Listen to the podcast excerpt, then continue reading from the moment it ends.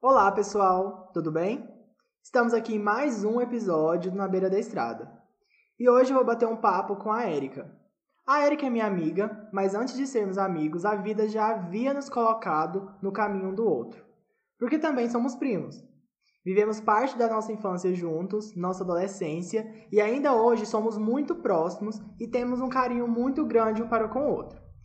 Eu admiro muito ela, pois é uma mulher que está em um cargo de liderança, de muita responsabilidade e que começou ainda muito jovem.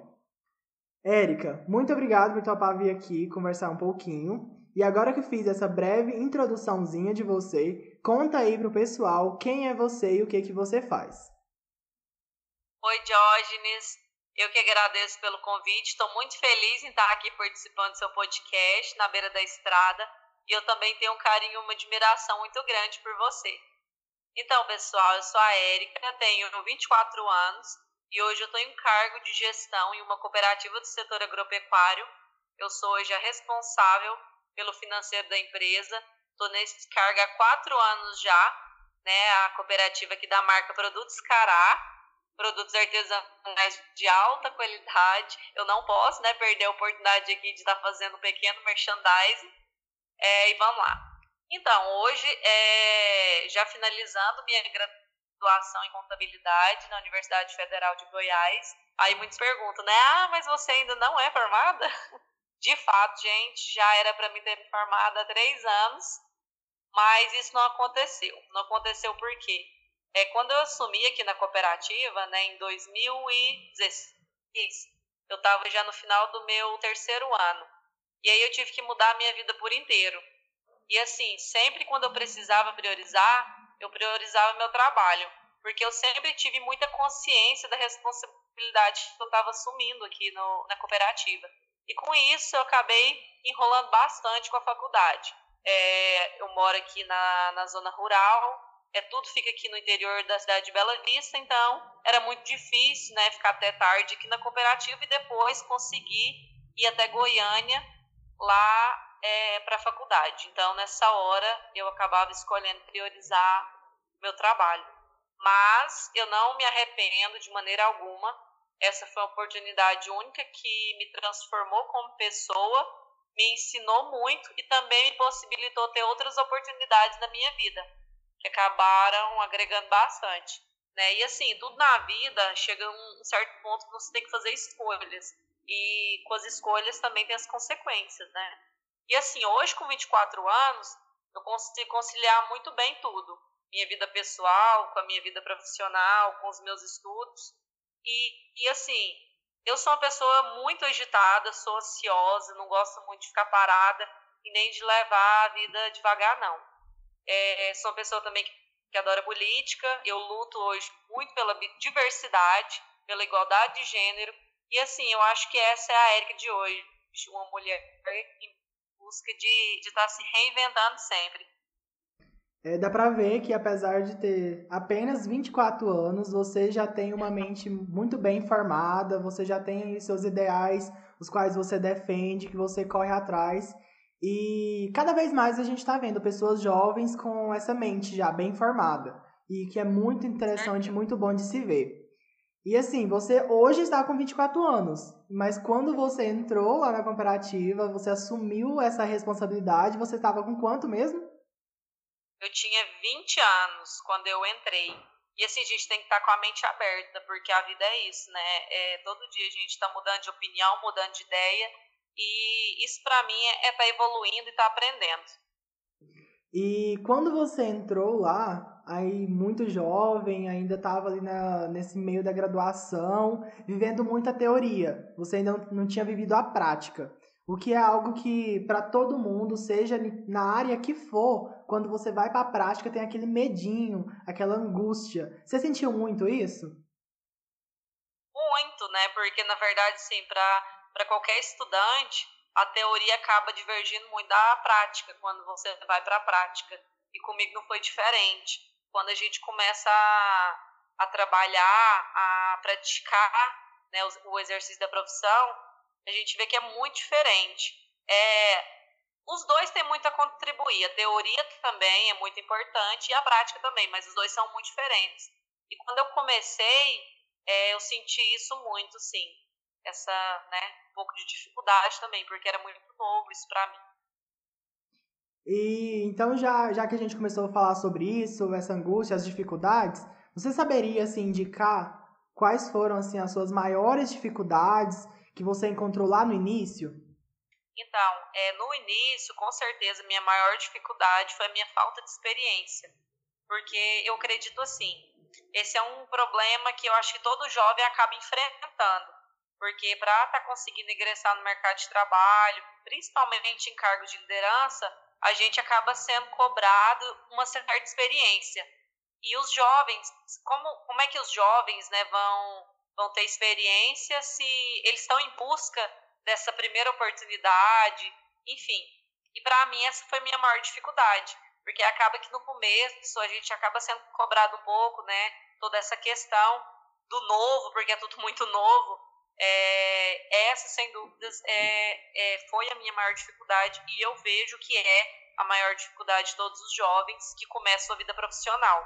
Mas, assim, é, nesse momento eu acho que é quando a gente tem que aprender, tem que se informar, se capacitar. Quando eu falo também se capacitar, eu não vejo só a questão de certificação e formação. Eu acho que se capacitar vai além disso. A gente também tem que, tem que ler, tem que estar por dentro do que está acontecendo regionalmente, no mundo. Mostrar assim que a gente não está perdido boiando, sabe? Mostrar interesse pelo que você está fazendo, né? E assim, hoje a gente tem características aí que são os diferenciais de mercado, na minha opinião. Ser dinâmico, ser proativo, ser responsável e de confiança são fundamentais para a gente estar tá se destacando e ganhando espaço no mercado. Então, às vezes, ter experiência é importante, mas você pode também ter características aí que vão fazer você se destacar e está ganhando espaço no mercado de trabalho. Hoje essa questão do, da proatividade está sendo falada demais, porque as empresas estão buscando pessoas proativas. Em qualquer lugar que você for trabalhar, ser proativo é uma coisa assim muito positiva, né? Você fazer, ver que ver a necessidade de fazer e fazer sem sem ninguém te mandar, né? Ir lá e fazer. Sim, sim. E a confiança em você mesmo, assim, aquela autoconfiança é algo que ainda pesa muito também. Eu tiro por mim. Eu, como professor, não foi algo assim imediato que apareceu para mim essa confiança ao entrar numa sala de aula e estar tá ali à frente daquilo tudo mais. E eu acredito que para você essa questão de se sentir confiante também pegou muito e como é que foi, assim, qual, qual tempo, quanto tempo levou até você falar assim, não, agora eu sou confiante no que eu faço, eu sou capaz, eu consigo? Sim, com certeza. No começo eu não era confiante, eu acho que exatamente o que eu acabei de dizer, né? A falta de experiência faz a gente também não ser nem um pouco confiante. Porque como é que você vai se sentir confiante se você. Tudo aquilo que você está fazendo é muito novo? Então é difícil. Mas no meu caso, isso também foi por pouco tempo. Porque assim, quando a oportunidade surgiu, eu logo fui atrás para aprender tudo que eu tinha que aprender. E assim, eu sempre queria saber mais, tanto em relação ao que eu estava fazendo ali, tanto em relação a tudo que eu considerava que podia agregar. Então eu acho que essa busca por informação, em busca de aprender, ela é fundamental para você ganhar confiança. Quanto mais você se informa e você sente que sabe, você consegue controlar, né? E, e você agrega ali ao seu serviço. Então eu acho que persistência e dedicação é o caminho. Logo você você vai ter mais, ah, como vou dizer, mais controle mesmo da situação e acaba adquirindo mais a confiança. Entendo. E Assim, como você tá ali num cargo de, de muita responsabilidade, de uma cooperativa, então já logo de cara já dá para imaginar que você está lidando com muita gente. Tem muita gente ali que você vai estar lidando no dia a dia, os cooperados. E que de certa forma eles não são seus subordinados, porque é uma cooperativa, então você não está um cargo superior a eles. Basicamente, você está trabalhando para eles, né? Pelo contrário, né? Uma cooperativa, as pessoas que estão à frente da cooperativa, elas estão servindo aos cooperados. Porque numa cooperativa, para quem não entende, o dono da cooperativa são os cooperados. E quem está ali à frente dela representando ela, na verdade, são aqueles que vão estar tá servindo aos donos, que, que são os cooperados. Sim, e mas todo, nesse processo todo aí, de certa forma, essas pessoas precisam ter um respeito com você e confiar e acreditar naquilo que, que você diz, no seu trabalho. E durante esse tempo que você está lá, do, lá do comecinho, quando você ainda era muito jovem, pegando o ritmo para hoje, você sente que você foi respeitado como deveria todo esse tempo? Talvez pelo fato de você ser muito jovem ou por ser até mesmo mulher, porque sabemos que as coisas são assim, você sentiu que em algum momento você não teve, não foi respeitado como deveria? Então, até aqui onde a gente trabalha na nossa cooperativa, essa questão é muito, muito de boa, a relação entre a gente e os cooperados. Eu acredito que existe um respeito mútuo, né, entre, entre a gente. A gente respeita muito nossos cooperados, nossos colaboradores, e eles também respeitam muito a gente. Então, eu acho que essa convivência nossa aqui é muito tranquila. Claro que no começo assim, pelo fato também deles não conhecer a pessoa que eu sou, é, é, um, é um momento, assim, de mostrar também quem é a gente. Então, eu posso dizer que foi esse período foi muito rápido. Logo a gente já conseguiu adquirir a confiança um do outro e o respeito. Então, eu acho que isso foi bem tranquilo. Essa questão de ser respeitado ou não pelo fato de eu ser mulher e, ser jovem, Aconteceu, só que não aconteceu por parte dos nossos cooperados aqui, não. Aconteceu externamente. Né? Houve é, momentos em que eu fui para negociar e houve uma certa resistência pelo fato de eu ser mulher. E assim, é nesse momento que você acaba né, se surpreendendo. Gente, mas ainda existem pessoas que questionam simplesmente pelo fato do seu gênero, mas existe. E eu acabei sofrendo poucas vezes, né? Graças a Deus, mas eu sofri sim, em alguns momentos, um, um certo preconceito, digamos assim, por eu ser mulher e ser jovem também. Às vezes as pessoas têm um pouco de dificuldade em depositar crédito pelo fato da sua idade, né? Você ser jovem.